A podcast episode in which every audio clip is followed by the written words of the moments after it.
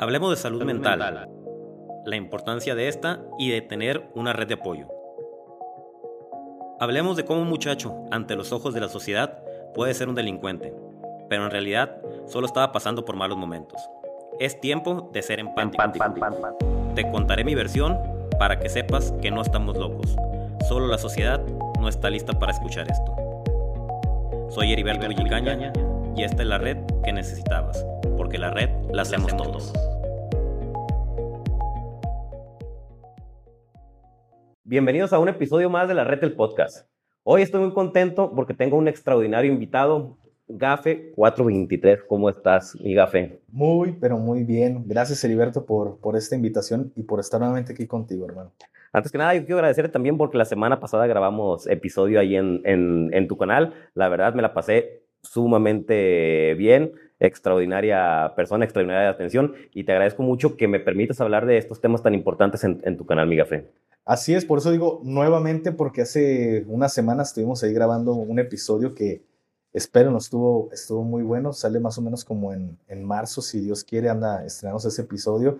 Y pues agradecido, te lo, te lo repito, por darme este espacio y esta oportunidad de estar aquí contigo. Ya quiero leer ese libro, de verdad me pica eh, las ansias por poder leer la red. Desgraciadamente o agraciadamente también, hemos andado en frega toda esta semana y, y no me dio la, la oportunidad de, de, empezar con esta lectura. No, sí, ya, ya, ya te vi y qué, y qué, bueno que no tuviste chance de, de, leerlo, porque platícales con quién estuviste. Gracias a Dios se, se juntaron ahí los, los astros, estuvimos con, con Adrián Marcelo, le doy muchas gracias a...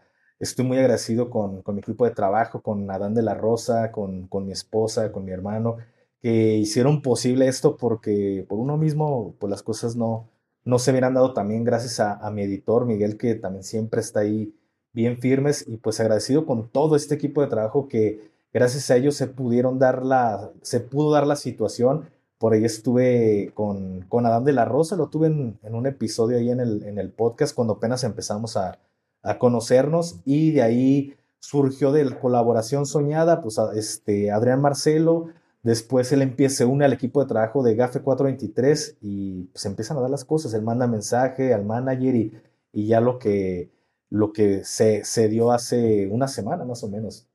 ¿Ya, ya, ya sé cuánto fue que salió ese, ese episodio? ¿No tiene mucho? ¿Qué? ¿Un mes? Eh, el de Adán. Un mes más o menos. Un mes, entonces pasó casi un mes y se te cumplió Así. el estar ahí con la colaboración con Adrián Marcelo, ¿no? Tardó más o menos como una semana en, en cocerse, en cocinar el, el tema este Adán, pero Fíjate, yo, yo sí creo mucho en la ley de la, de la atracción, ¿no? Pero no nada más el, el, el, decretarlo, ¿no? Sino tomar también acción. Y ahí se cumple claramente la ley de la atracción. Algo que querías con acción, se logró y se logró muy rápido. Así es, porque fíjate, y también soy de esta idea, realmente una cosa es querer, otra cosa es hacer las cosas. Yo de repente sí he querido tener colaboraciones con otras personas, pero pues nada más queda en mí. Una ocasión mencioné a Franco Escamilla y mucha gente lo, lo etiquetó, lo mencionó, pero no tenía como, como un equipo de trabajo de que, oye, pues este, está pasando esto, te interesa porque el equipo de Adrián Marcelo se dio cuenta que había mucha mención en TikTok y dicen, a ver, ¿qué está pasando? Yo me doy cuenta eh, a mi nivel, este, de repente que tengo 50 o 60 menciones en un día, digo, a ver, ¿por qué me están mencionando tanto? ¿En qué polémica me metí? ¿En ¿Qué dije? ¿Qué dije? Y ya me, oye, ¿qué, Gafe 433, ¿qué piensas de este video? Y ah, me, ya lo veo y bueno, ya entiendo el por qué me mencionaron.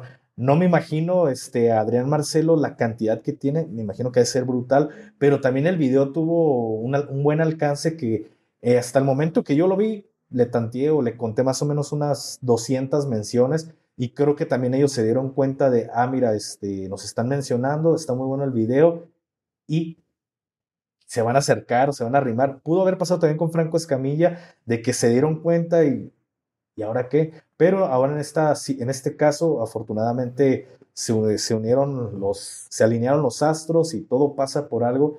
Ya estaba el buen Adán de la Rosa en el equipo de trabajo y ¿qué, qué onda? Este, ¿Les interesaría? ¿A él le interesa? Y lo que ya, lo que ya muchas personas saben en este momento. Fíjate, ahorita me mencionaste también a Franco Escamilla.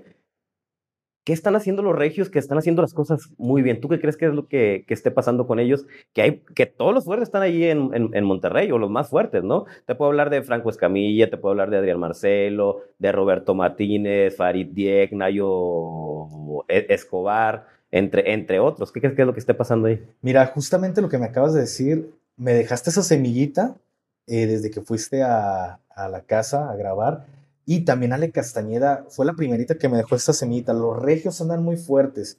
Eh, a, las, a los días vas tú a grabar ahí, a la casa y los regios están muy fuertes. Y analizo y digo, es cierto, la gran mayoría, no digo que todos, pero la gran mayoría de, de youtubers o influencers mexicanos, casi los más importantes, están en, en, Monterrey. No digo que, por ejemplo, Luisito Comunica, claro. Albertungas, que, por ejemplo, Luisito Comunicas de Puebla, pero se fue a radicar a Ciudad de México por la importancia del lugar. Pero en este caso, los regios, estamos hablando de los regios, eh, por no mencionar algunos, por ejemplo, Diego Rosarín, este, Diego Rosarín Carelli Ruiz, que ahorita no hay mexicano o mexicana que no la conozca, por poner algunos ejemplos, son regios. Y dije, es cierto, ¿por qué? ¿Por qué, hay, ¿Por qué están tan fuertes ellos? Y qué mejor que haberle hecho esa pregunta a Adrián Marcelo el día de la grabación oye Adrián, tengo esta, esta pregunta porque me dice, mira, no sé si, no sé si sabías o, pero 12 familias fueron las, 12 familias judías fueron las fundadoras de lo que es la ciudad de Monterrey. Entonces, lo llevamos quizá en la sangre o lo llevamos ya como, como tradición el ayudarnos. Tú sabes que los judíos es de que se ayudan entre todos, muy similar los cristianos, pero le dije, en Jalisco no estamos así. También me he percatado de eso. A ustedes, los, los influencers, youtubers o demás de Jalisco, les hace falta eso. Ponerse puentes entre, entre ustedes mismos para, para este, poder eh, dar, ayudarse a crecer sus números. Y es cierto, es cierto, Heriberto, creo que nos hace falta unión. unión. Hay muchos youtubers grandes, pero creo, todos le hemos batallado todos le hemos batallado, ya sea con el contenido o con nuestra vida, pero le hemos batallado para ser la persona que estamos en ese momento.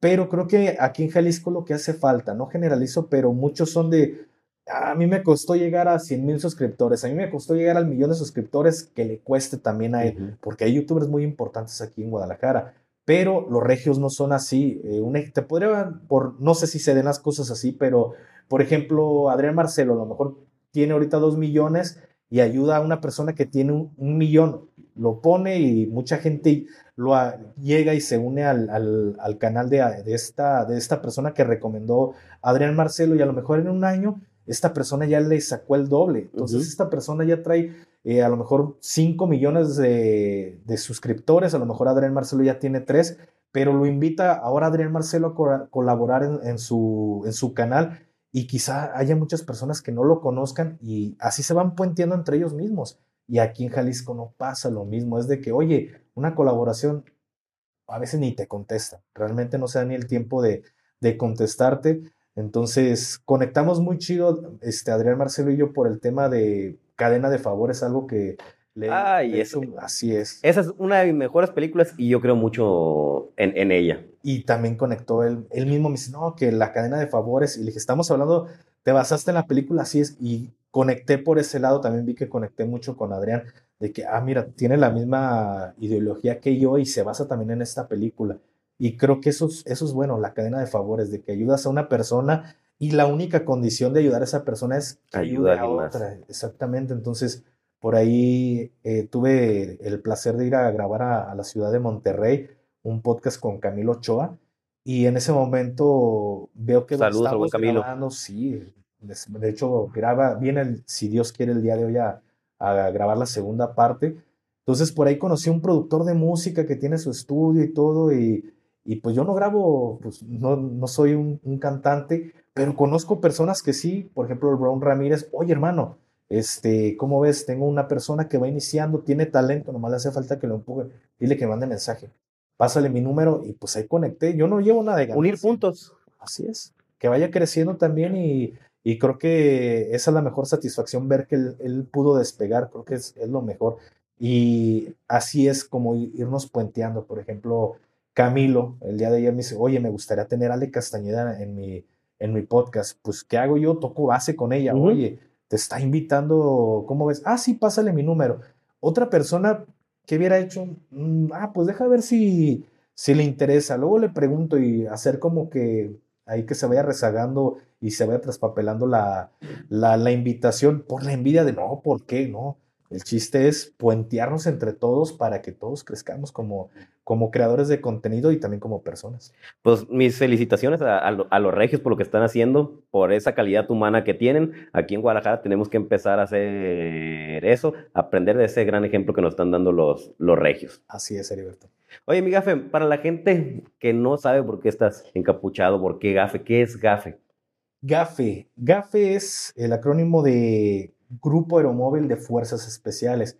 Cuando el ejército este, crea estos grupos fue más o menos, pues tiene mucha historia desde el mundial y demás, pero ya como tal, eh, grupos, porque anteriormente eran pequeñas unidades, no como batallones que son 500 elementos, no, antes eran este, muy, muy pocos elementos, eh, como unos 50, así, no, no tengo bien el, el dato, pero al final de cuentas eh, eran pequeñas unidades dentro de una zona militar y dentro de una región militar. Por eso eran grupos o grupo aeromóvil de fuerzas especiales. Por ahí del 2002 más o menos, este, eh, cambian de ser grupos a ser batallones, pero ya no eran grupos y la gente los seguía conociendo como, como tal de, ahí vienen los gafes, los gafes, los militares y de repente la gente civil que sabía un poco de este tema decían los gafes hasta el día de hoy no se le considera o no se les llama de otra forma más que gafes. Cuando yo inicio mi contenido eh, en YouTube, pues yo podía poner mi nombre o podía poner un, apodo distintivo, como lo diríamos en, en, las fuerzas especiales, pero decidí no hacerlo porque realmente si quería que la gente conociera más acerca del tema de las fuerzas especiales, pues tenía que buscar algo que la gente pudiera empatar con eso y decir, ah, por este, ah, es un gafe. Entonces, gafe, eh, para que la gente lo reconociera como, los, como que era un fuerza especial. Y el 423, eh, por un, un amigo que, que, desgraciadamente perdió la vida. Por eso es el tema gafe 423. Eh, lo de la balaclava o la capucha, como mucha gente lo, lo ve, muchos me dicen, ¿te da miedo salir? No, realmente no me da miedo que, que la gente sepa este, por ejemplo, quién soy. Si fuera hablando del crimen organizado, es una organización que tiene los medios para, para comprar y saber la información a las personas este, adecuadas. Oye, ¿quién es el que está detrás de ese personaje? ¿Por qué? Porque la Secretaría de la Defensa Nacional lo sabe a la perfección. Sabe que yo soy fulanito de tal, que vivo en tal casa, sabe todo, absolutamente todo. Porque desde el principio hasta el soldadito que va, va entrando al ejército mexicano te hacen que cantes unas, unas líneas de una canción, que digas ciertas palabras, porque de esta forma registran tu voz. Por si llegas a hablar cosas que no por teléfono, de ahí todo el tiempo nos están escuchando, esa es la realidad. Y de ahí pues pueden atar cabos, a ver, esta persona está hablando, este es un militar, va, va a vender armamento. Pero esto pasa desde el soldado más recluta.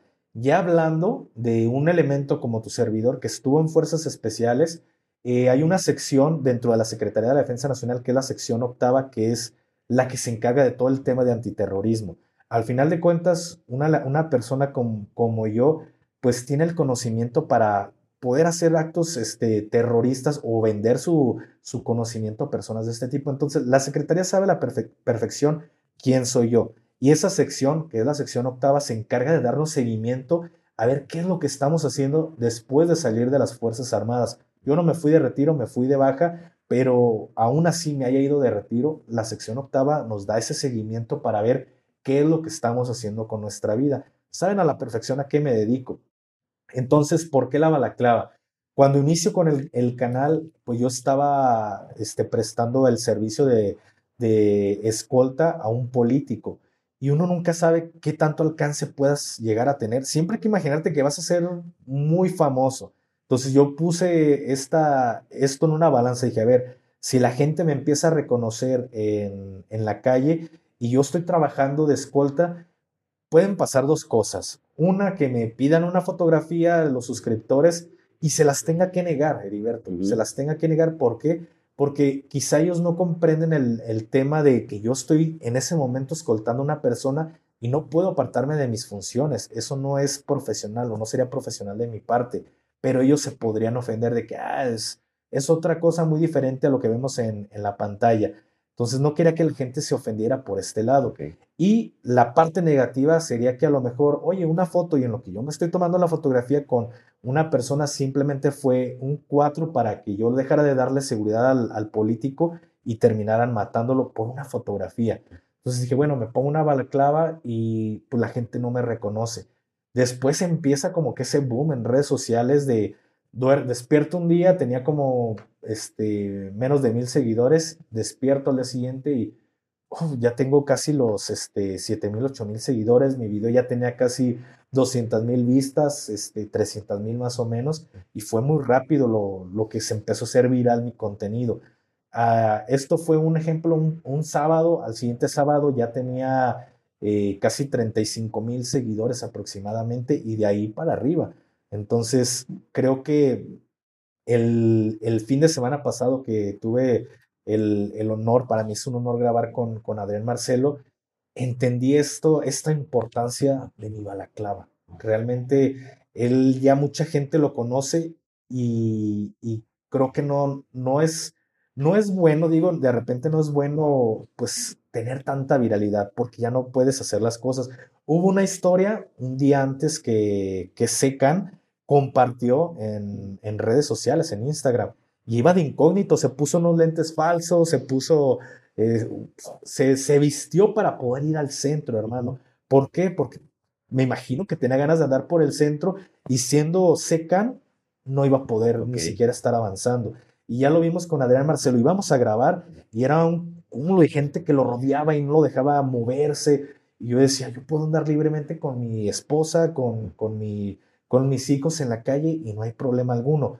Ojo, este, ya voy para el medio millón de seguidores, pero realmente mi historia la conocen mínimo, mínimo, este, unas 4 millones y casi los 5 millones de personas. Hablando de, del video más famoso que, o la colaboración más famosa que tengo, que es con Jordi White. Ya va casi para las, las 5 millones de reproducciones. Sin contar. España. A el de España, sin contar las que tiene Guzri, que también ha de ir como por 4 millones más o menos. Entonces, mínimo 4 millones de personas me reconocerían probablemente en la calle.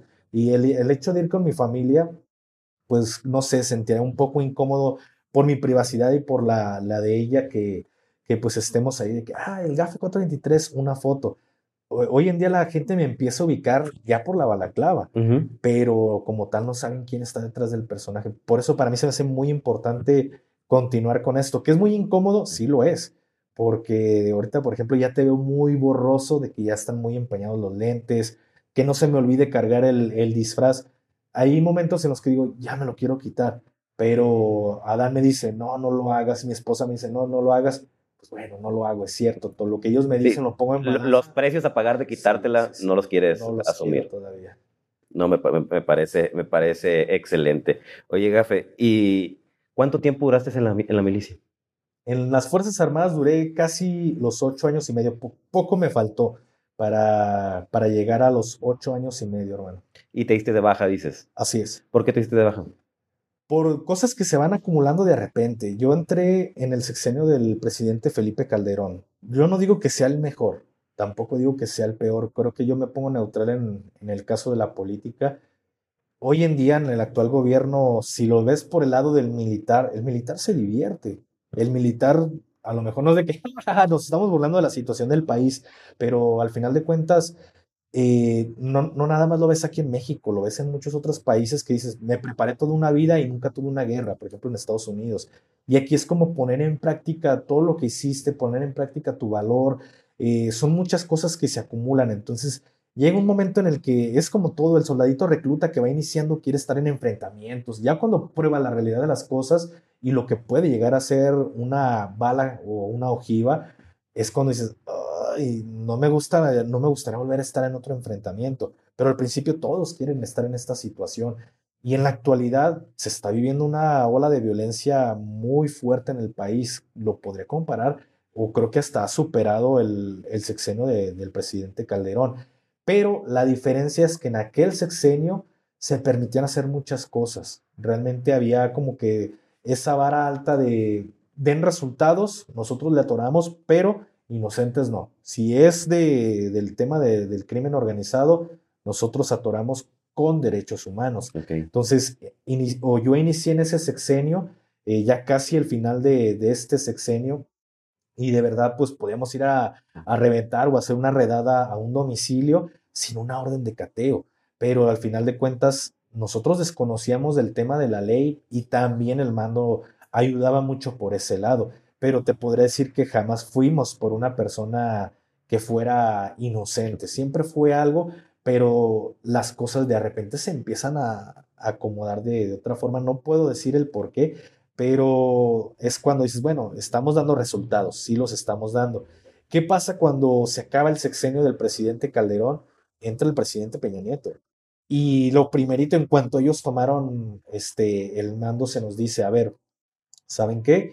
Queremos resultados, pero eh, están solos, no se estén metiendo en problemas, se acabaron las persecuciones en este momento. Si veías un vehículo del crimen organizado, lo tenías que dejar ir. Estaba prohibido las persecuciones, así en mayúsculas, prohibido las persecuciones.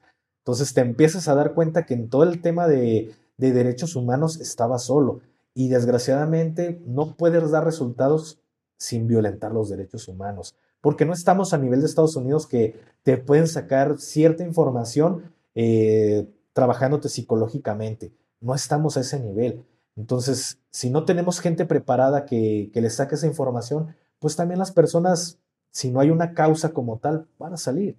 Y al final de cuentas, nuestro sistema está pues muy lamentable por este lado, si sea el peor violador, asesino, lo que sea, sale porque sale, por algo que no cuadre en el IPH, por algo que no cuadre en tu declaración, o hasta por un acento, un punto que no, te andan tirando este, todo, todo este tema de, la detención de una persona.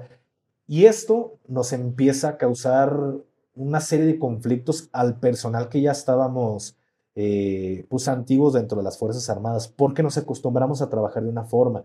Y cuando vemos que ya no podemos trabajar, cuando vemos que eh, se nos violentan inclusive nuestros propios derechos como personas, que los, los civiles te, desarman. No es que el militar no pueda hacer algo en contra de ellos, claro que se le puede hacer, pero respetamos los derechos humanos.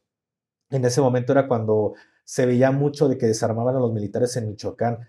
Eh, los michoacanos tenían una forma de trabajar de que te rodeaban primero con, con este, mujeres y niños, y ya que estaba rodeado, y las mujeres y los niños con palos, y ya que te tenían rodeado, llegaban y ya, ya te sitiaban los, los del crimen organizado. No podías repeler una agresión, no podías disparar porque tenías niños encima de ti y mujeres golpeándote con piedras. Y esto te lo decían los niños. Hasta los niños sabían la forma de trabajar. Entonces, es por eso que era muy común en ese sexenio que, ay, desarmaron a los militares en Michoacán y no que son soldados y no, es que no se ponen en la situación de que no puedes, te, atan de las manos y ellos lo saben a la perfección. Entonces, todo esto se acumula y es cuando digo, bueno, yo quiero seguir viviendo acción. Realmente yo quería seguir viviendo adrenalina, tener adrenalina en ese momento y digo, me quiero ir a fuerzas especiales, que ya era un sueño de mucho tiempo, pero esto fue como que el detonante de decir, me quiero ir al GAFE me voy a fuerzas especiales y efectivamente se vive el, nivel de estrés al tope, hasta en adiestramiento o en entrenamiento lo estás viviendo al límite. ¿Por qué? Porque hasta bajar de una, de una cuerda para hacer rappel este, a 30 metros, eh, bajando de un helicóptero, aventarte de un paracaídas, diferentes actividades en entrenamiento o adiestramiento, puedes perder la vida. Y esa adrenalina sí se vuelve una, una adicción y, si no estás en adiestramiento, estás en operaciones. Y estar en operaciones, pues lo estás viviendo al límite porque sabes que en cualquier momento puedes perder la vida. Y realmente fueron años de felicidad, de que me gustaba el estilo de vida. ¿Cuándo es cuando me digo, ya no está bien esto? Empiezas a ver una serie de, de malos tratos por parte del mando hacia, hacia nosotros esa discriminación que existe dentro de las Fuerzas Armadas, pues también toca a las Fuerzas Especiales, porque hay muchos generales, coroneles o personas de alto, alto cargo que en su momento quisieron ser de Fuerzas Especiales y no pudieron y terminaron teniendo un, un odio, un rencor hacia las Fuerzas Especiales. Y ahora en estos momentos que ellos son generales, pues tratan, tratan de la basura al cuerpo de fuerzas En lugar de hacerlo de la gente de Monterrey que estamos hablando hace rato, de apoyar y, ayudarse, ¿no? Exactamente. Tienes a las personas más capacitadas, tienes a, la élite del ejército mexicano y en vez de traerlo con buen equipo, con buen sueldo, tenerlos bien, los traes peor que, que de verdad que un soldado convencional. Y lo terminábamos haciendo porque era el amor hacia, hacia la boina, era el amor hacia tu playera negra, hacia lo que eras pero pues todo esto va llenando, todo esto va llenando un vaso. Entonces, el, el punto que, que, dije, ya, esto estuvo, ya, ya estamos, o ya estoy hasta la madre, fue un enfrentamiento que se tiene en el estado de Tamaulipas, en la cual, pues, la, la misión principal era liberar a dos secuestrados que estaban en un punto. Y al final de cuentas, pues te lo resumo, eh, se cumple la misión principal, se liberan a los secuestrados, pero este, tuvimos heridos en esa operación, ya que se, se fragmentó o se dividió la, fuerza que, iba a operar, porque había dos puntos que, que reventar, una bodega y, y, una casa de seguridad. Entonces, personal que va a reventar la bodega, se tenían información que pues, eran unos, unos 15, unas 15 personas de, del crimen organizado que estaban en esa bodega. Y siempre, siempre es un 3 a 1. Eh, desgraciadamente en la bodega no habían 15 personas, habían más de 50 personas ahí metidas en la bodega que no salían, estaban ahí, ya tenían días y por eso la información que se tenía era de que nada más habían 15, solo veían a los vigilantes, pero no ven que había más de 50 personas allá adentro. Se tuvo este, dos elementos heridos en esta operación. ¿Y qué hace el comandante de, esta, de, esta, de este personal? Cumple la misión principal que era liberar a los secuestrados y, ahora su evacuar a, los heridos se vuelve su misión principal. Y esto es lo que hace, pide una evacuación médica, para eso llega un general y dice, a ver, capitán, eh, ¿por qué no los fuiste a perseguir? Porque si había elementos del crimen organizado muertos en ese, en ese lugar, pero él quería, quería más muertos y pues el capitán le dice, ¿sabe qué? Pues se dieron a, la, a la fuga, pero ¿por qué no los perseguiste? Porque ni el capitán firme si lo que marca el reglamento. Que ojo, aquí te das cuenta el, el cómo los mandos abusan. Eso es abuso de autoridad. ¿Por qué? Porque tenemos un reglamento que casi te dice hasta cómo comer. Y el, el hecho de que, un ejemplo, tú eres un general, yo soy un coronel y eh, Adán, que está aquí con el teléfono, es un soldado, tú, no, tú general no me puedes regañar a mí, coronel, si está en presencia un soldado. Eso es abuso de autoridad.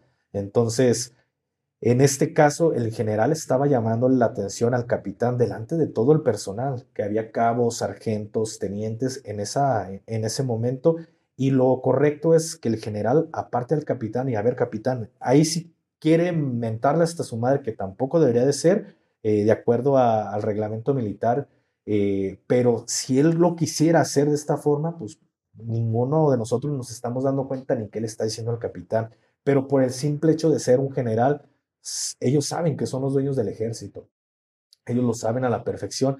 Empieza a regañar al capitán y capitán, y que tú, y que eh, lo hubieras dejado morir. Acá mi general secretario, que en ese momento estaba sin fuegos, acá mi general secretario sabe que en este tipo de operaciones siempre hay, hay, bajas. Lo hubieras dejado morir, lo hubieras dejado morir. Y eso empezó a hacer eco en mi cabeza, lo hubieras dejado morir.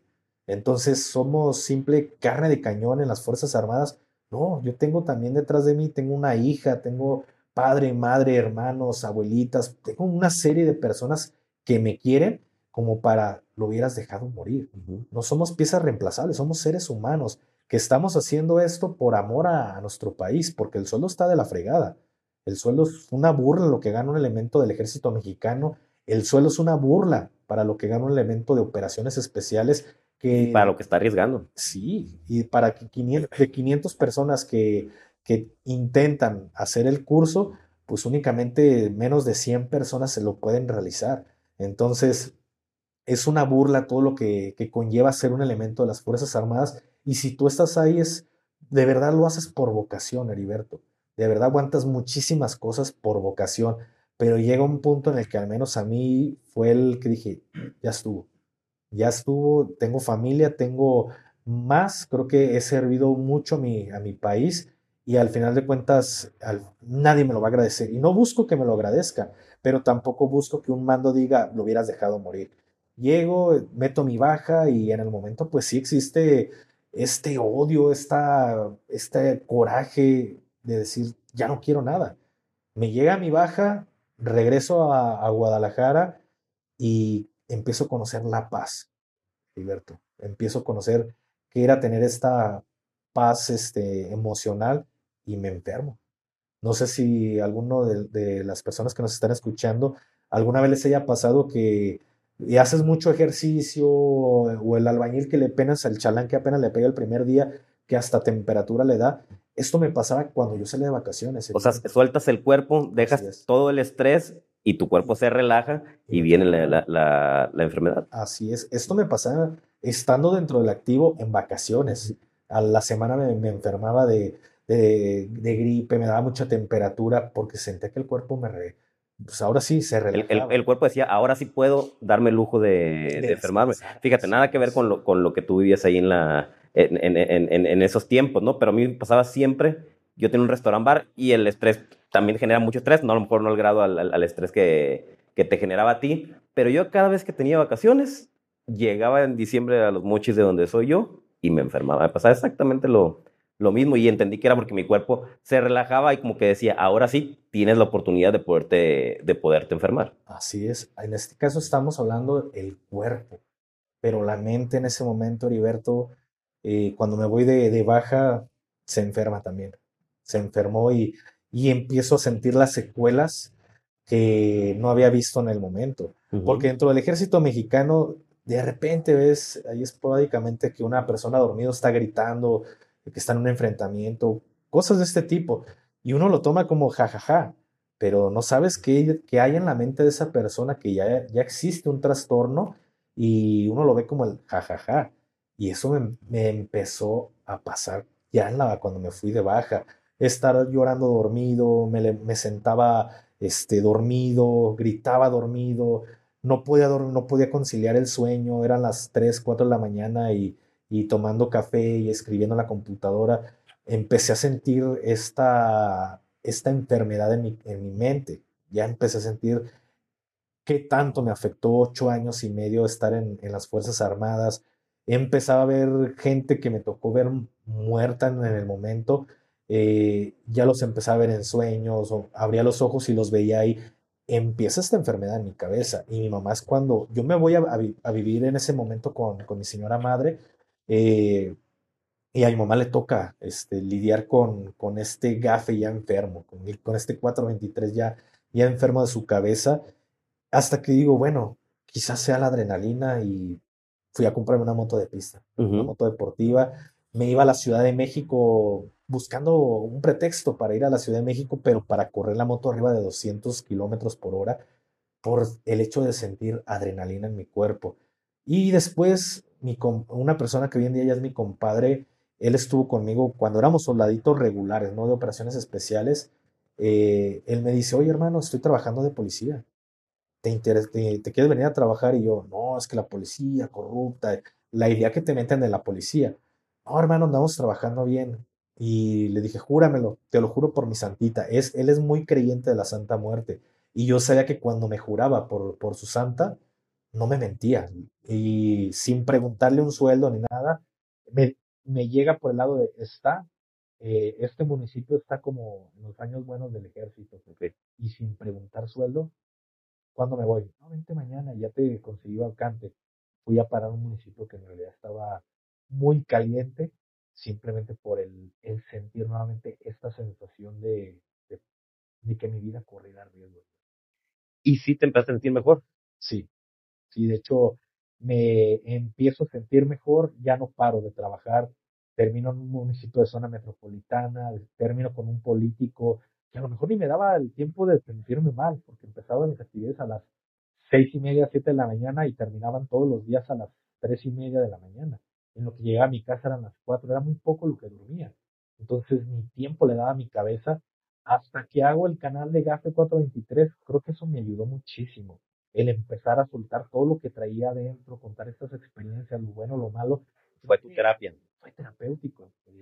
recibiste, digo, yo siempre digo que como se enferma el cuerpo, se enferma la mente, y era una de las preguntas de, que te iba a hacer sobre tu salud mental. Agradezco que, que lo estés compartiendo. ¿Recibiste alguna ayuda psicológica, alguna ayuda psiquiátrica en esos momentos o, no? No, realmente no lo, no lo recibí. Este, creo que el hecho de que haya hecho mi canal me ayudó muchísimo a descansar, pero ojo, quiero decirle a las personas que nos están viendo que no siempre que uno acude con un psicólogo quiere decir que estamos locos. Es un, un mal concepto que tiene quizá, no generalizo, pero que tenemos los mexicanos, hablando del mexicano, ya no hablamos de Latinoamérica, hablamos del mexicano, ir con el psicólogo es, estás loco, ¿no? También como lo acabas de decir, tanto se enferma el cuerpo, se enferma la mente. Y no son, no tenemos ni la experiencia ni la capacidad para decir, bueno, de esta forma le, le voy a dar una solución. ¿Y qué es lo, qué es lo que hacemos? Lo dejamos que, que, empiece a correr.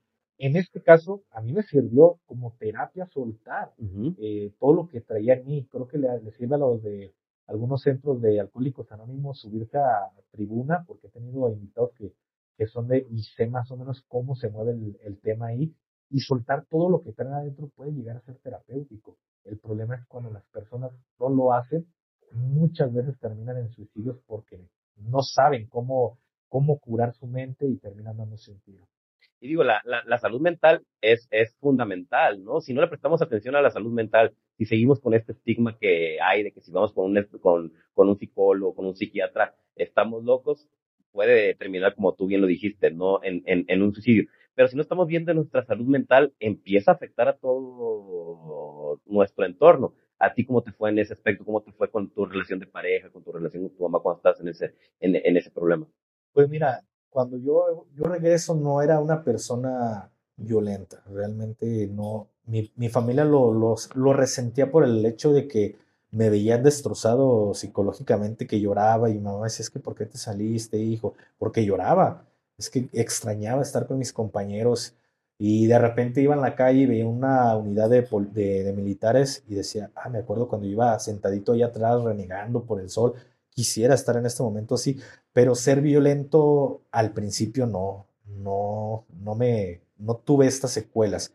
Ya entrando en tema de, de las fuerzas, de, de, estar en la policía y estar de escolta, pues ahí es cuando como que cambia este personaje y sí me volví más violento.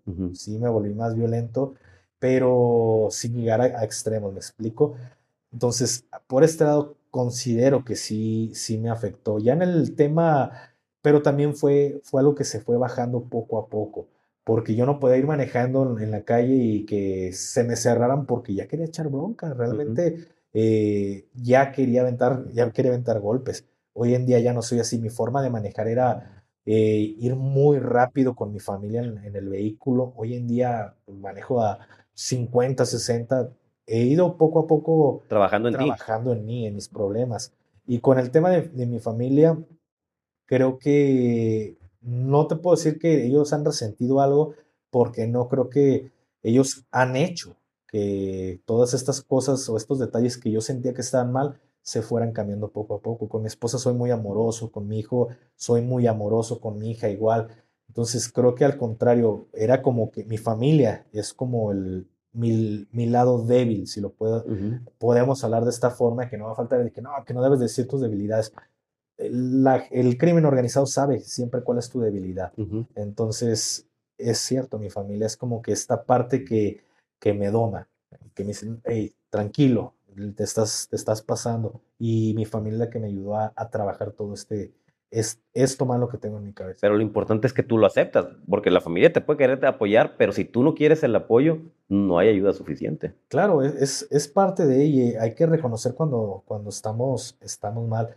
Eh, aparte que realmente, pues mi vida no inicia en el ejército. Realmente también mi vida inicia desde el primer momento que salgo del vientre materno. Ahí empieza a sufrir una familia disfuncional, la persona que está detrás de, este personaje, vivir cosas fuertes en la secundaria, eh, que mis padrinos me, dieron este apoyo o me dieron quizás esto, estos valores, esta educación que existe detrás de este personaje, pues fueron ellos.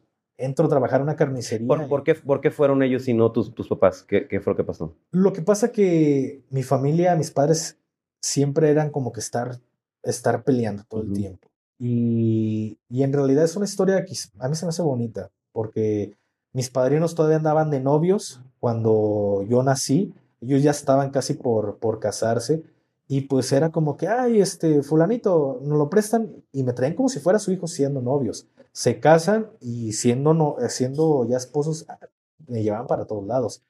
Tienen a su hijo a los tres años, cuatro años después, y lejos de decir, bueno, ya tenemos al, al nuestro, este, ya rechazamos a este, a este camarada, no fue como que intégrate, son hermanos y, y empiezo yo a, a, crecer con mi primo hermano como si fuéramos este, literal hermanos, así era mi compañerito de juegos. Tengo un hermano más grande, pero él siempre fue así como que muy aislado, me gana por dos años, pero él fue siempre como, como muy por su lado, ¿me explico? yo no tenía con quién jugar y era un niño. Y iba, iba a la casa de mis padrinos y era como que él es mi hermanito y jugábamos, me divertía con él y crecí, crecí como, como con esta figura de hermano. Después viene una prima que no tengo hermanas, pero para mí ella es, es mi hermana y me considera como su hermano. Hasta la fecha es el novio, oye, pero tienes que pedirle permiso también a, a fulanito de tal porque él es mi hermano y también tiene que enterarse de, de las cosas. Entonces siempre fue este lado como, como que en este lugar sentía esa paz que en mi casa no existía. Y para mí, yo los veo como mis padres. Pero entonces te fuiste de tu casa y te fuiste a vivir con ellos. No, vivían a la vuelta. Ah, bien a la vuelta. De la, primaria y a la casa de, de ellos. Me, me, metí allá a las 8, 9 de la noche, pero todos los días fue, fue exactamente igual. Entonces creo que personas adecuadas en mi vida han hecho que, que tenga ciertos valores. Entro a trabajar en una carnicería y el que es el dueño eh, también le tocó lidiar con esta persona cuando estaba en la adolescencia, que estaba de, ah, que todo, todo mundo me odia, pero él siendo mi, mi patrón, lidió con esta persona. Y hoy en día para mí es mi mejor amigo y lo quiero muchísimo, lo estimo muchísimo. Y también esos jalones de oreja eh, quedaron bien marcados de decir, a ver, esto no, esto sí, consejos que él me llegó a dar. Por ejemplo, uno que me quedó muy grabado siempre fue el de, es de humanos equivocarse pero es de hombre reconocer que te estás equivocando. Y yo era un, un chaval de 16 años, entonces escuchar este tipo de consejos, pues me ayudaron también a, a formarme un carácter.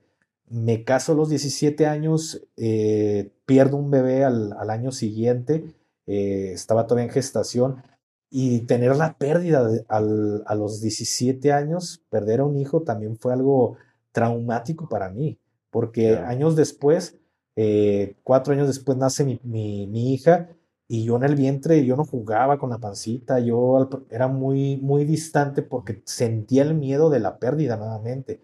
Y decía, Volvemos a lo mismo, el problema de salud mental, es. que no estaba resuelto. Exactamente, y me quedó el miedo a volver a perder un hijo y, y, ahora más que ya lo tenía, que ya me había encariñado, me separo de la, de la madre de mi hija, conozco a, a mi esposa actual, y pasa lo mismo en el embarazo. Yo era así como que muy distante, pero era porque existía este miedo interno. Nace y al principio también así como que, y ella sí lo sentía y a ella sí le pesaba, pero ella no sabía qué estaba detrás hasta que le digo, mira, pasó esto y tengo este problema y por esto es, es mi miedo. Ella sabía que había perdido un hijo, pero nunca se lo había, nunca me había abierto y le había dicho, tengo miedo. Ahora sí, como dirá el... ¿Y, ¿Y por qué no lo decías antes? creencias? ¿O por qué? Porque siempre he sido una persona muy difícil de, abrir, siempre he sido muy hermético en, en qué me da risa, que no sé, poco a poco dirían por ahí, soy como, como una cebolla, diría Shrek, hay que pelarlo capa por capa, pero una vez que abres esas, quitas todas esas capas, te das cuenta al ser humano. Antes era por el hecho de, creo que en el ejército lo, lo, lo dejó más, todavía más, no encuentro la palabra, pero ya más en mí de, de decir, soy muy selectivo con mis amistades, no cualquiera le puedo decir amigo, no a cualquiera le puedo decir hermano, por el tema de la camaradería, por el tema de la hermandad. Entonces, más difícil era para mí abrirme con las, con las personas. Pero hoy en día creo que es, una persona, creo que eh, esa, e, esa persona que está detrás de este personaje ya no es la misma de hace meses, ya no es la misma de hace años como todo. evolucionando. Mi conducta va cambiando al, al pasar los años y quizá muchos suscriptores se dan cuenta y puedan decir, oye, pero es que hace un año tú decías que esto no te gustaba y ahorita veo que te gusta. Qué bueno. La conducta se va modificando al pasar el tiempo. Oye, ¿y cómo te sentiste en el momento que le expresaste a tu pareja esos miedos?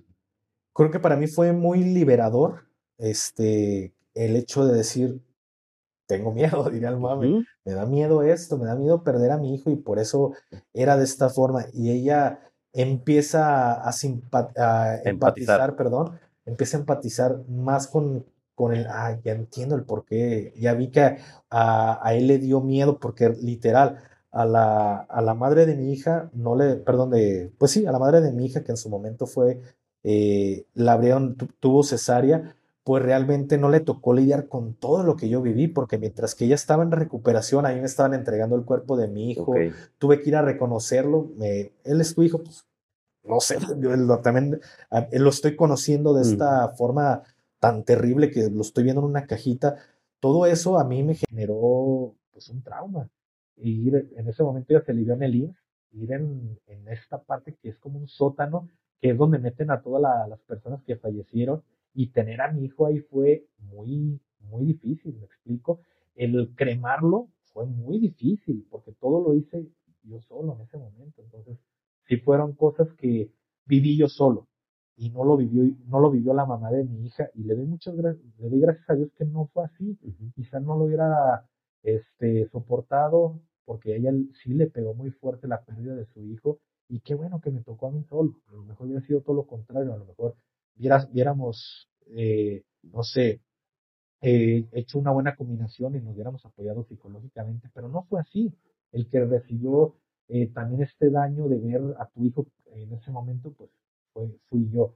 Y estas cosas, pues sí me terminaron dañando y no era algo que le expresaba, a, al menos a ella, a la madre de mi hija, porque yo tenía que ser el fuerte, porque la veía que ella estaba destrozada y así por dentro estuviera yo llorando, estuviera destrozado, no podía abrirme porque si no íbamos a ser eh, dos personas muriéndose del dolor, que creo hoy en día que está mal, creo que lo mejor hubiera sido llorar con ella y decirle, también me duele, no hacerme el fuerte, que se diera cuenta de que también a mí me estaban doliendo las cosas.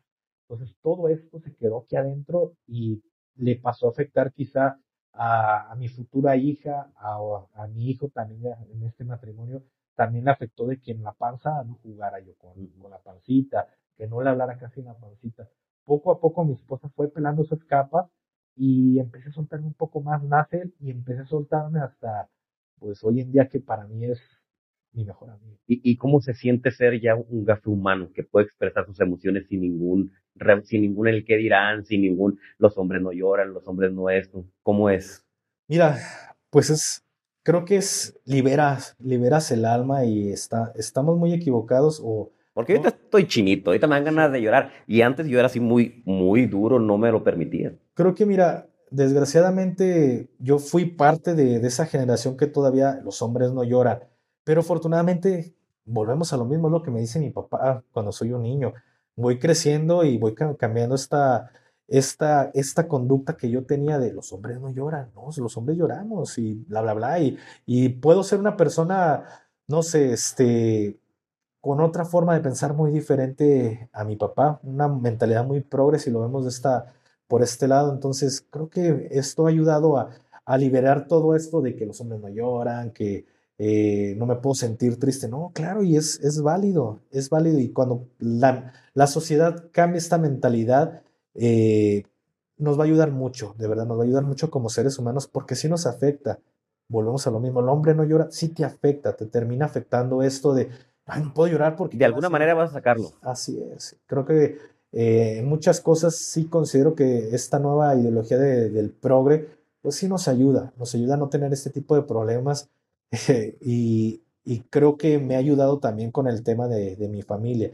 Entonces, de repente mi esposa me dice, oye, y, si el niño le gustaron los hombres, adelante, pues bienvenido la persona. Creo que ya... Es la felicidad de, de, él, ¿no? Y, él tiene que buscar qué es feliz, qué es lo, qué es lo que le hace feliz a, a él, no, no qué le hace feliz a mis papás y vivir la vida que quieren que mis papás vivan. Exactamente, entonces vivir ya con esta mentalidad, quizá muchos dicen, no, es que porque es militar, no, mi hijo tiene que ser un macho. No, no, no, no, no, no, no, es Y eso es algo que, que las personas quizá desconocen de, del personaje porque piensan que ser militar muy duro y, y, que llegas a la casa y firmes ya. No, realmente en mi casa pueden ver que soy una persona completamente diferente y, y hay personas que hoy en día no me conocen, a lo mejor empezamos a tener una amistad y, y ni siquiera saben que, que, fui militar, hasta que de repente por ahí alguien se le pasa, oye, que, ah, fuiste militar y, ah, fuiste gafe y empieza, es que no pareces.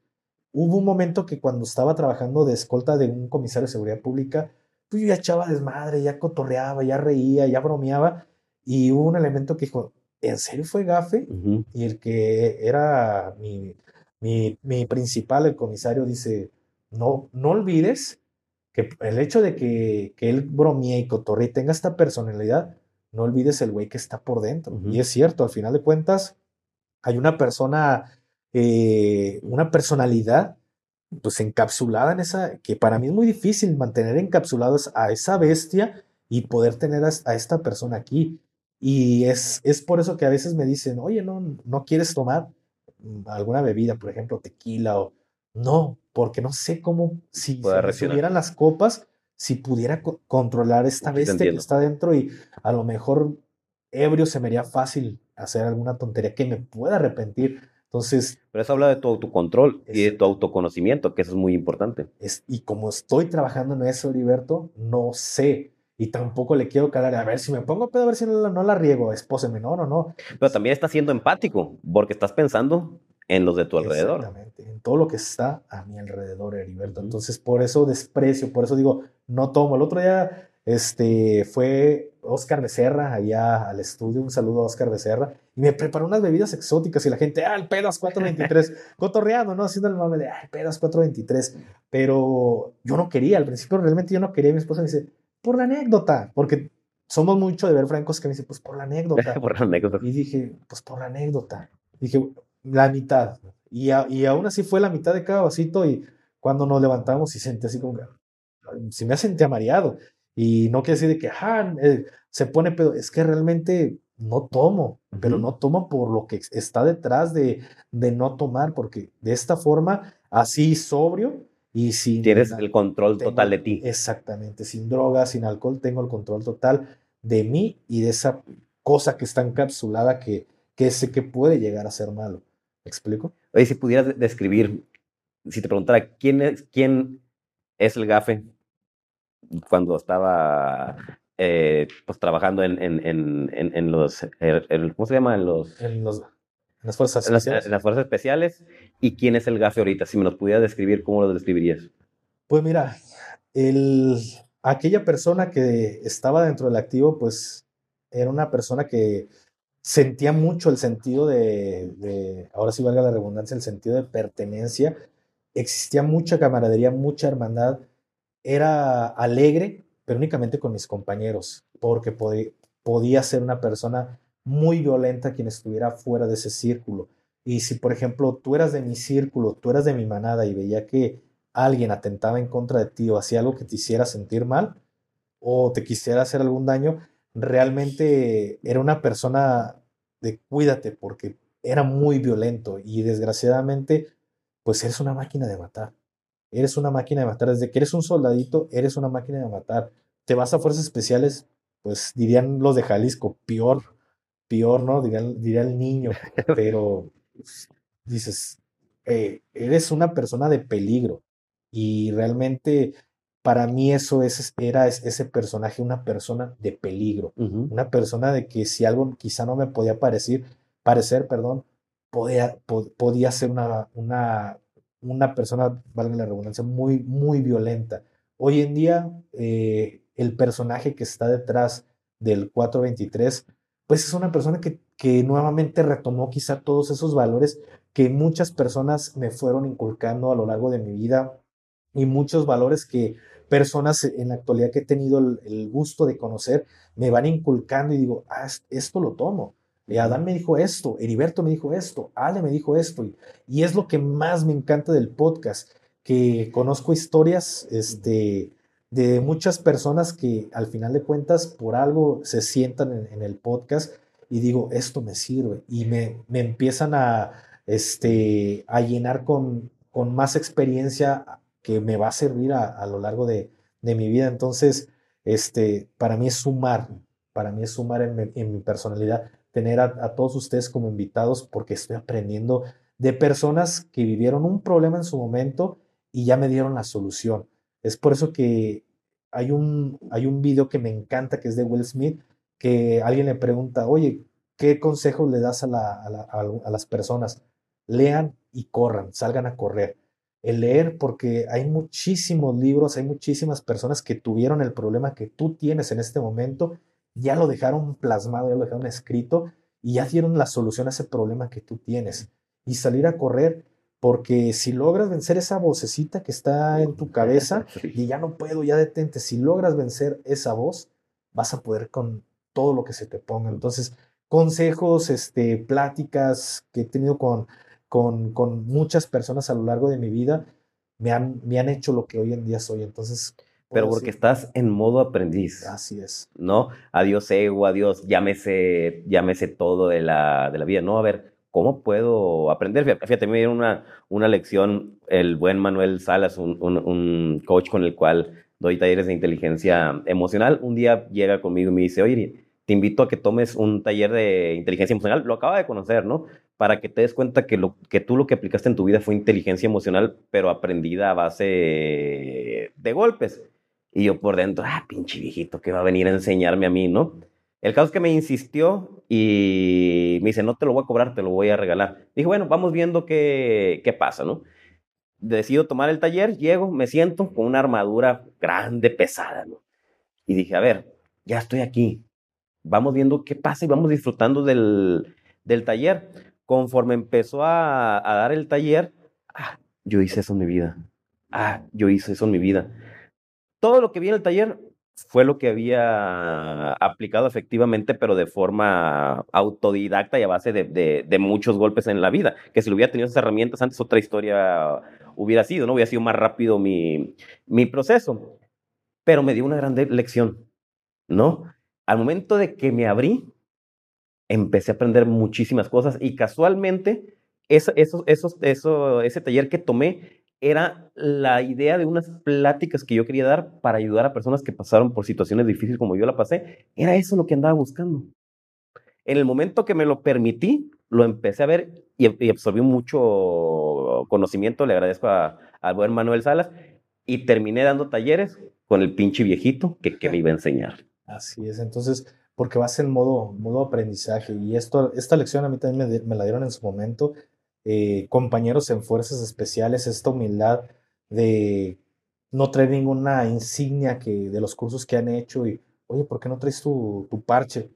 Porque yo solo sé lo que, lo que hice y no ocupo traerlo aquí para demostrarle a las personas. Entonces, personas adecuadas en mi vida forjaron mi carácter y, y parte de mi personalidad Después hago cursos este, civiles, no sé, de diferentes cursos. Y yo no iba en, ah, yo soy, me, me, la sé toda, yo fui fuerzas especiales, yo fui del ejército, este es policía o es civil, ¿qué me va a enseñar? No, yo iba completamente en cero y yo iba a aprender. Quizá no aprendía nada, quizá había ocasiones que de verdad no aprendía nada, pero este, para mí fue como, pues bueno, poner en práctica otra vez lo, lo que ya sé. Había ocasiones en las que pues decía, bueno, creo que obtuve el conocimiento o lo aprendí de diferente forma y pues me gusta más cómo lo hago yo, pero ya tengo este conocimiento, entonces yo siempre iba en modo, modo aprendizaje y es un consejo que siempre se lo he dado a personas que están por salir de las fuerzas especiales y van a tomar algún curso, quizá aquí pónganse en modo de, de, de cursante, no se pongan en modo de que yo me la sé porque nada más vas a ir a renegar, vete a divertir, si aprendes algo, bien, y si no, pues eh, aunque aprendas una cosita nueva, valió la pena haber pagado 5 mil, 6 mil pesos de ese curso. Y a lo mejor no aprendiste algo o no te gustó, pero ya sabes cómo lo hacen las, personas eh, aquí en, la vida civil. Y si te gusta cómo lo haces, pues hazlo. En una ocasión aprendí nada más en un curso el cómo, cómo desenfundar mi, mi arma corta de diferente forma. Me gustó más que como me lo habían enseñado en Fuerzas Especiales y quité mi ego de decir, esto fue de forma especial y esto me lo enseñó en civil. Me gustó más como me lo enseñó el civil y se quedó como me lo enseñó el civil. Entonces, siempre hay que ponernos en ese, ese modo de aprendizaje, Liberto. Oye, eh, ¿a qué edad tú dijiste quiero dedicarme a eso? Uf, lo del ejército mm, estaba en el kinder, estaba en el kinder, pero siempre es algo que, que, le platico a las personas. Yo me considero un alma vieja y a lo mejor hay gente que dice que es un alma vieja. Pues de repente tengo gustos, gustos que no cuadran a mi edad, no cuadran en, eh, en mi familia. Por ejemplo, este, dicen que son personalidades o almas que se te meten y, y viven en ti. Este, por ejemplo, hay música de, a mí me encanta Pedro Infante. Y me pueden decir, oye, pues es que a lo mejor lo escuchaste de tu papá cuando eras niño, de tu mamá. Nadie en mi familia le gusta Pedro Infante. ¿Por qué me gusta Pedro Infante? No lo sé, pero me gusta Pedro Infante. Y me encanta el tema de la Segunda Guerra Mundial. ¿En qué momento? Si a mi familia nadie le gusta el tema de la guerra, pero yo era un, un crío de siete años y yo veía documentales de la Segunda Guerra Mundial. Entonces, hay cosas que no cuadran a, mis fechas, te puedo poner muchos ejemplos, pero realmente digo, ¿por qué tengo este tipo de gustos si no son de acuerdo a mi edad? A veces voy con mi abuelita y le canto canciones de Pedro Infante y me dice, ay, hijo, ya está grande. Me dice, ni de tus tiempos es Pedro Infante. y es cierto. Dice, no sé ni de dónde agarrar, ya está grande mi abuelita. Pero siempre tuve como que este sueño de ser militar. Algo me decía, tienes que ser militar desde el preescolar, tienes que ser militar y llegué a ser pues un elemento de las Fuerzas Armadas. Desde el kinder traigo ese sueño de, o tenía ese sueño de ser militar, no me quedé con las ganas. Ok, ok. Vas por lo que quieres. Así es, de hecho sí. Oye, ¿cómo, cómo ves a la, a la sociedad actual, a los jóvenes actuales? Ah, pues mira, yo considero que pues tienen que ser y pensar por ellos mismos no por algo que el influencer que está eh, detrás de su pantalla les venga a decir, porque al final de cuentas es lo que yo creo, no lo que ustedes creen. Y desgraciadamente lo veo hoy por hoy eh, con diferentes series, por ejemplo, lo de ser progre.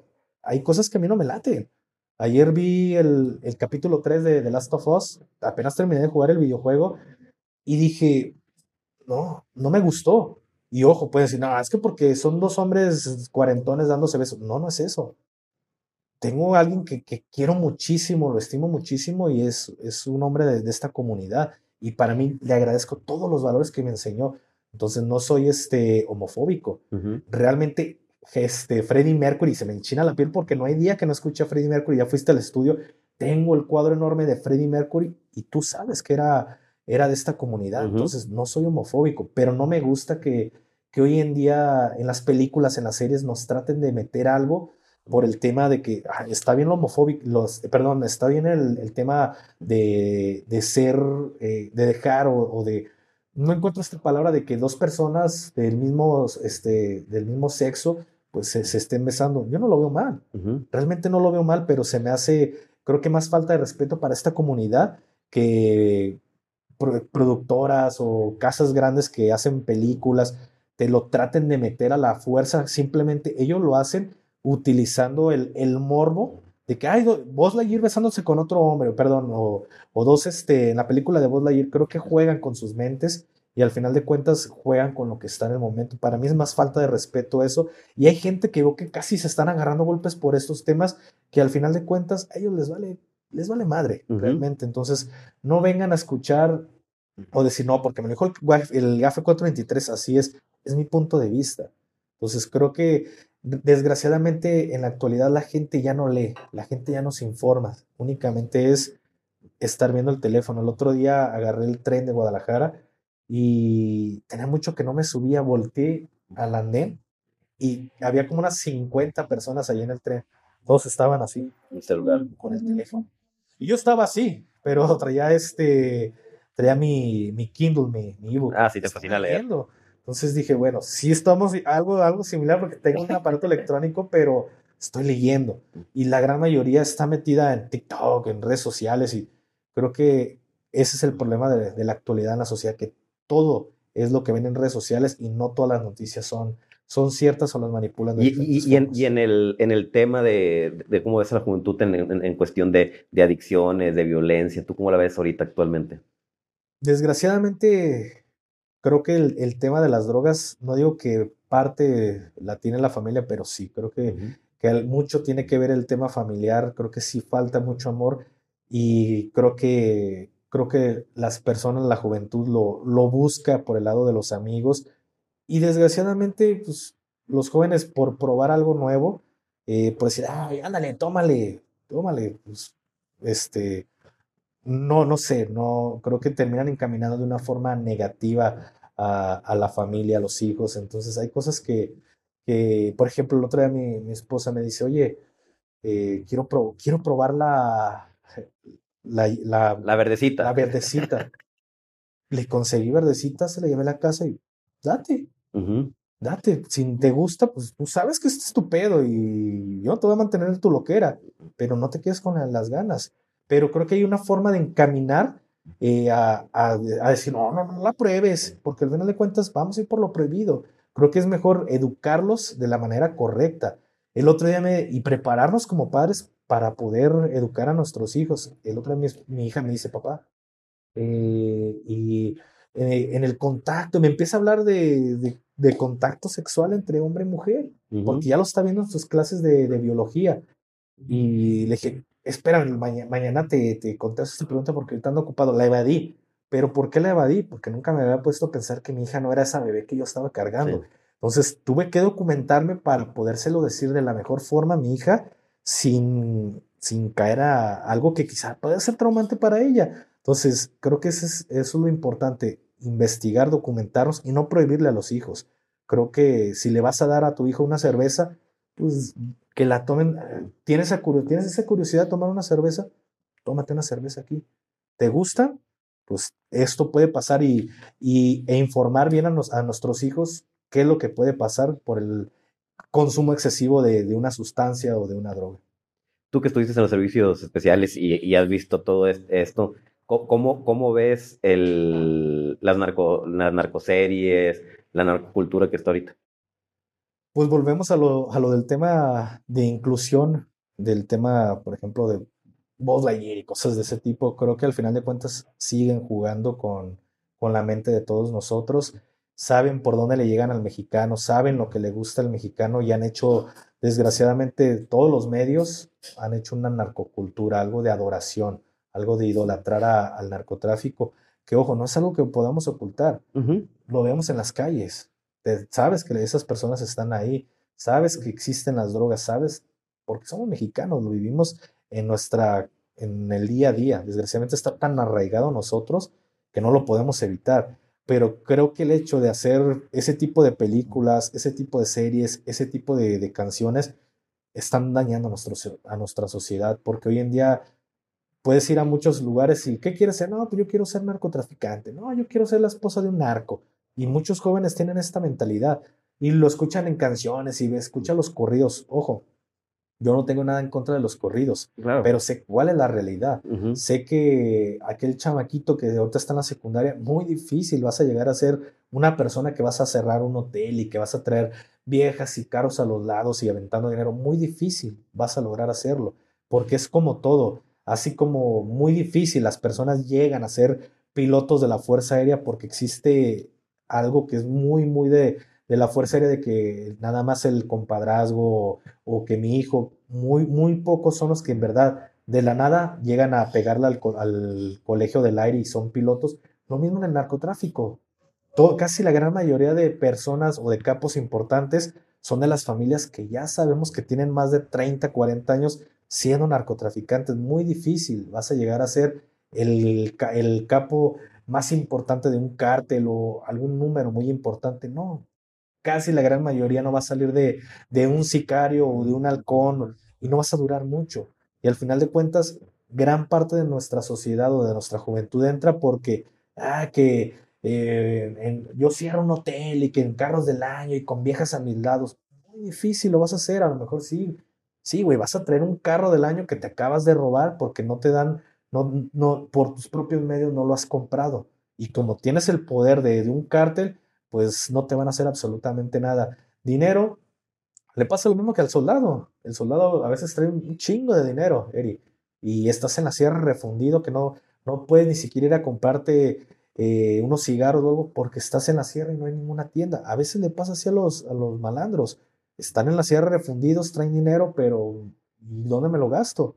Entonces, no todo es lo que, lo que ellos piensan o lo que ellos escuchan de, la, de las canciones. No, y, creemos también que, que, la felicidad está en las cosas materiales, en lo que me puedo comprar, en las mujeres que puedo tener, ¿no? Y la felicidad está en el interior. Si tú no estás bien internamente, lo del exterior nunca te va a llenar. Así es, considero que solo ocupamos una cierta cantidad de dinero para, para vivir bien, ya lo demás es para presumir. Realmente el que ya tiene cierto, cierto dinero que ya, ya puedes cubrir tus gastos y ya tienes un poco más, muchos lo hacen nada más para estar presumiendo y comprándose ropa, para estar aparentando algo que no es. Creo que hay que vivir con, con humildad, aunque tengas, pues no, no, te, no, te, no se te cae nada. Si tienes dinero, he conocido personas que, vaya, que tienen dinero y son súper humildes, cabrón. Son súper humildes y he conocido personas que de verdad no, no, no ganan ni siquiera lo, lo que aparentan que son. Y realmente esos son para mí los que más gordo caen. Yo hablaba con, con este Adán y con mi familia.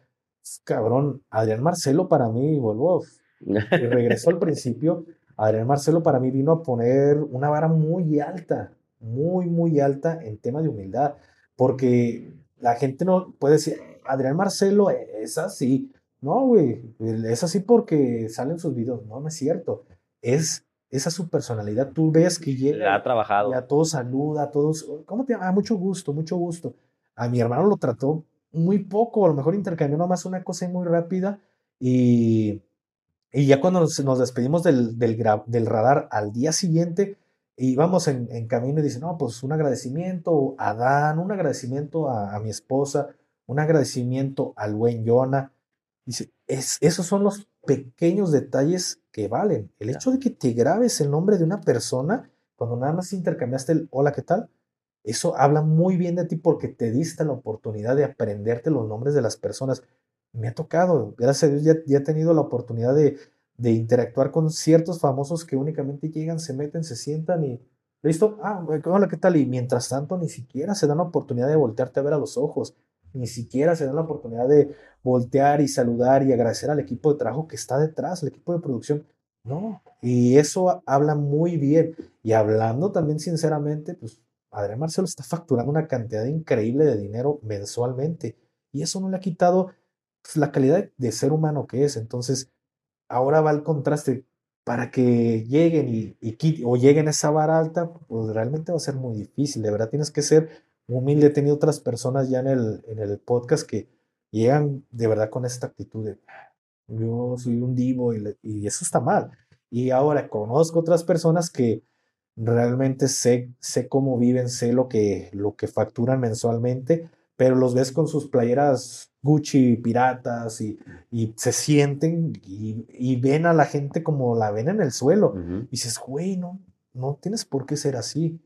No tienes por qué, estás aparentando una vida que no tienes y aparte estás tratando mal a la gente cuando de verdad ganan, ganan exactamente lo mismo. La diferencia es que tú tratas de aparentar algo que no eres. Entonces creo que la humildad debe de, prevalecer en todo momento en el ser humano. Algo, algo que te haga falta, que quieras comentar pues más tiempo, a ver cuándo me vuelves a invitar. Ah, hacemos una segunda con muchísimo gusto. le damos una segunda. Ya que leas el libro, me invitas allá y vienes para acá para hablar más del tema de, salud mental que te parece. De hecho, ese libro me está generando un problema mental. ¿Por qué? Hecho, ¿eh? Porque no sé si alguna vez has visto la serie de, de, Big Bang Theory, la teoría del Big Bang.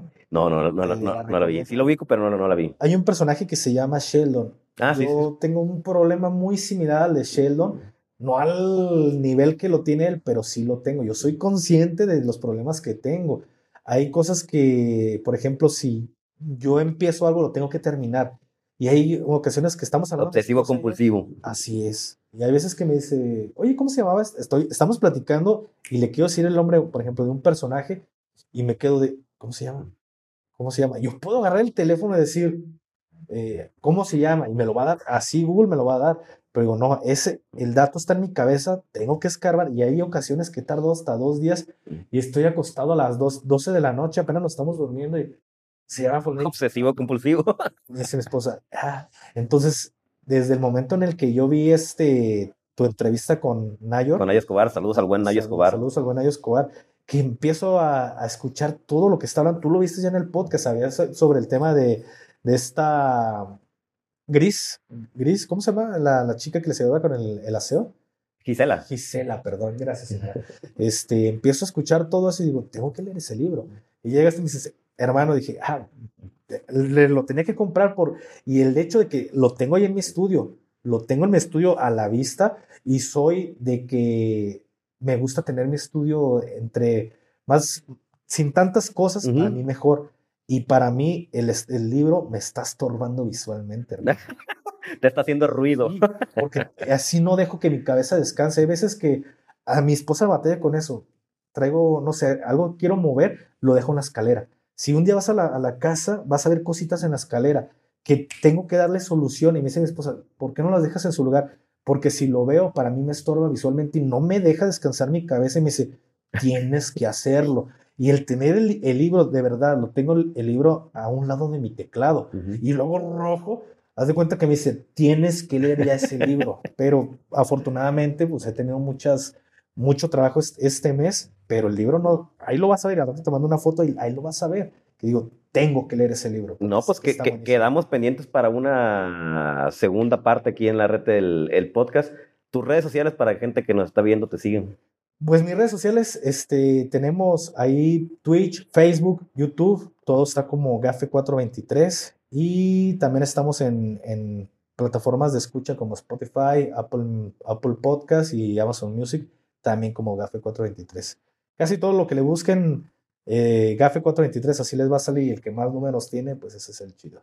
Gafe, te agradezco muchísimo que hayas aceptado la invitación. Te agradezco mucho que me hayas invitado a tu podcast. Eres una gran persona y felicidades por el Gafe que eres hoy actualmente. No, muchísimas gracias, hermano, de verdad, por haberme invitado aquí a este podcast y por esta labor que estás haciendo de ayudar a, a más personas y que este proyecto siga creciendo, hermano.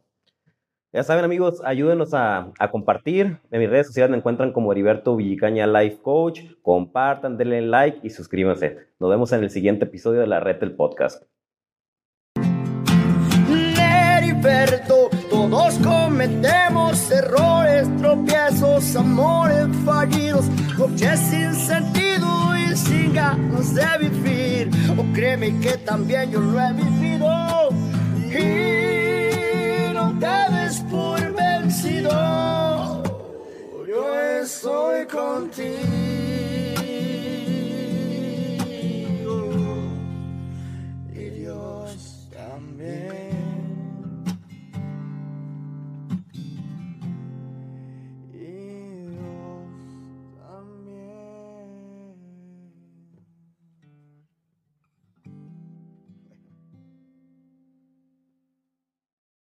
Esto fue La Red, el podcast, con su servidor Heriberto Villicaña. Tu historia aún no está escrita y el único que puede cambiarla eres tú mismo. Así que, ¿estás listo?